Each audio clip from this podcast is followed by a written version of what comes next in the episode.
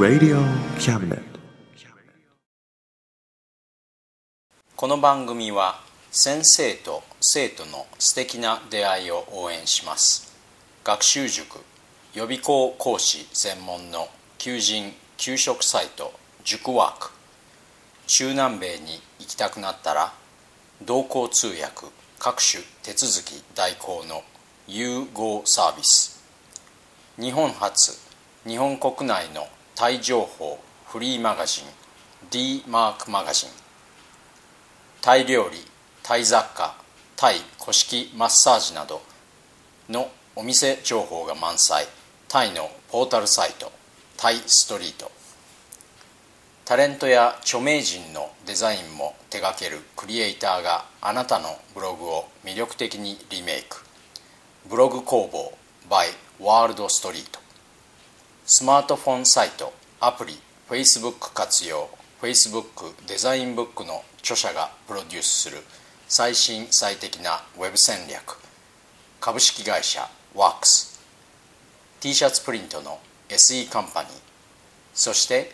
学生と社会人と外国人のちょっとユニークなコラムマガジン。月刊キャムネットの提供でバンクーバーよりお送りします.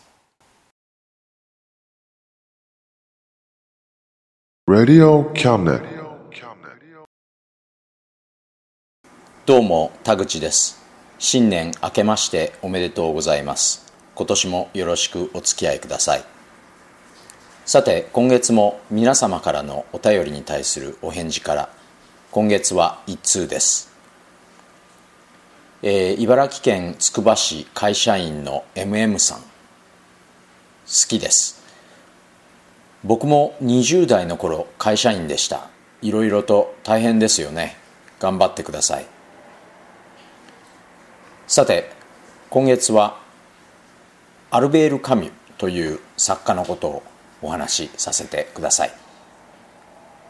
アルベール・カミュは僕が大学生の時に一番傾倒していた作家です。大学生の頃って多数の人々にとって人格が形成される時期だと思うんですけど僕もその例に漏れず大学生の頃自分の持つべき人格を考えるにあたりほとんどの回答を神の文章の中に求めていました。今でも神の影響は否めないんですけど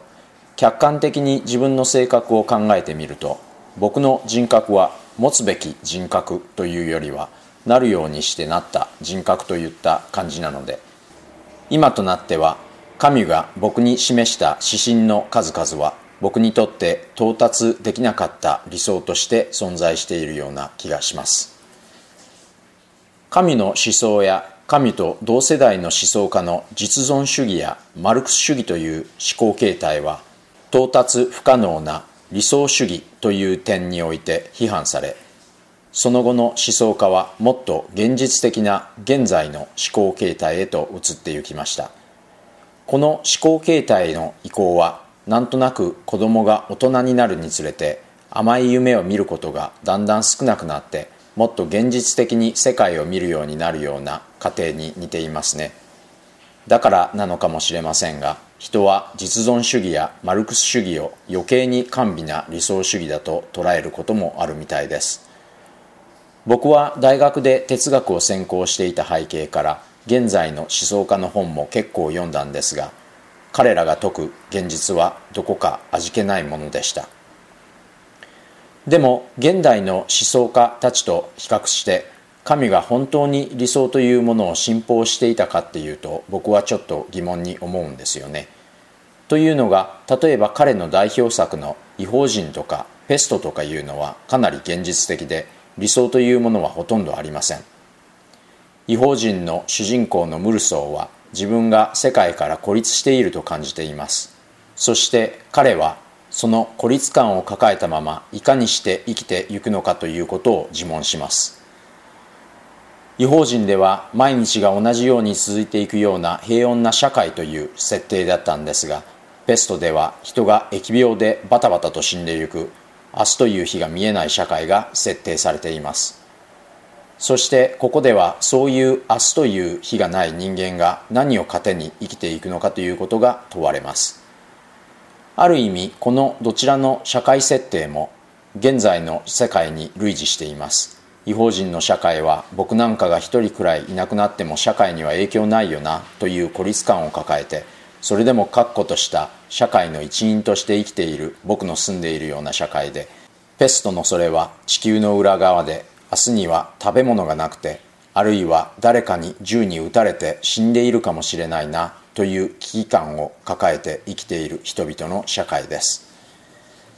僕たちはそういう社会でどのようにして生きていけばいいのかという問いに神は違法人とペストでは明確な回答を与えていません。多分正しい回答というものは人それぞれで具体的には示し得ないものじゃないからじゃないかなと僕は考えています。神はその回答を探るべく彼の哲学書のシュシュポスの神話や反抗的人間で彼の人は各生きるべきといった理想を展開しました。しかしどちらかというと彼はそういった人は各生きるべきといった理想に到達できずにくじける人々を励ますために文章を書いていたようなところがあるんですね。理想は理想としてあってある意味でそれは到達が不可能に見えるからこそ理想なんじゃないかと思います。だって到達が簡単なものなんて理想じゃないですもの。そうすると当然のことながら挫折することも落胆することもありますね。神はそういう時に知った激励というよりは優しく語りかけてくれるようなところがあるんです。僕も同じだ。今日はもういいよ。でも明日からまた頑張ろうななんてところが。昨日この文章を書くにあたって神の日記を再読しました。読んだ後もっと自分や他人に誠実でありたいと切に感じました。皆さんにとっても神がこういう作家であるといいですね。今月も最後までお付き合いいただいてありがとうございました。それではまた来月。お元気で。Radio Cabinet.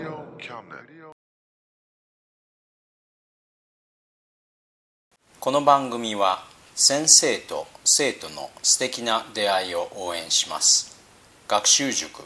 予備校講師専門の求人・給食サイト塾ワーク中南米に行きたくなったら同行通訳各種手続き代行の融合サービス。日本初日本国内のタイ情報フリーマガジン d マークマガジン。タイ料理タイ雑貨タイ古式マッサージなどのお店情報が満載。タイのポータルサイトタイストリート。タレントや著名人のデザインも手掛けるクリエイターがあなたのブログを魅力的にリメイク。ブログ工房 by ワールドストリート。スマートフォンサイトアプリ Facebook 活用。Facebook デザインブックの著者がプロデュースする最新最適なウェブ戦略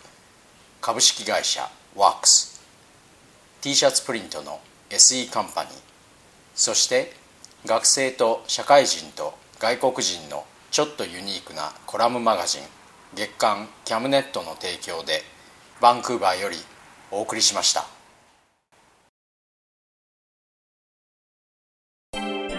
Radio Cabinet.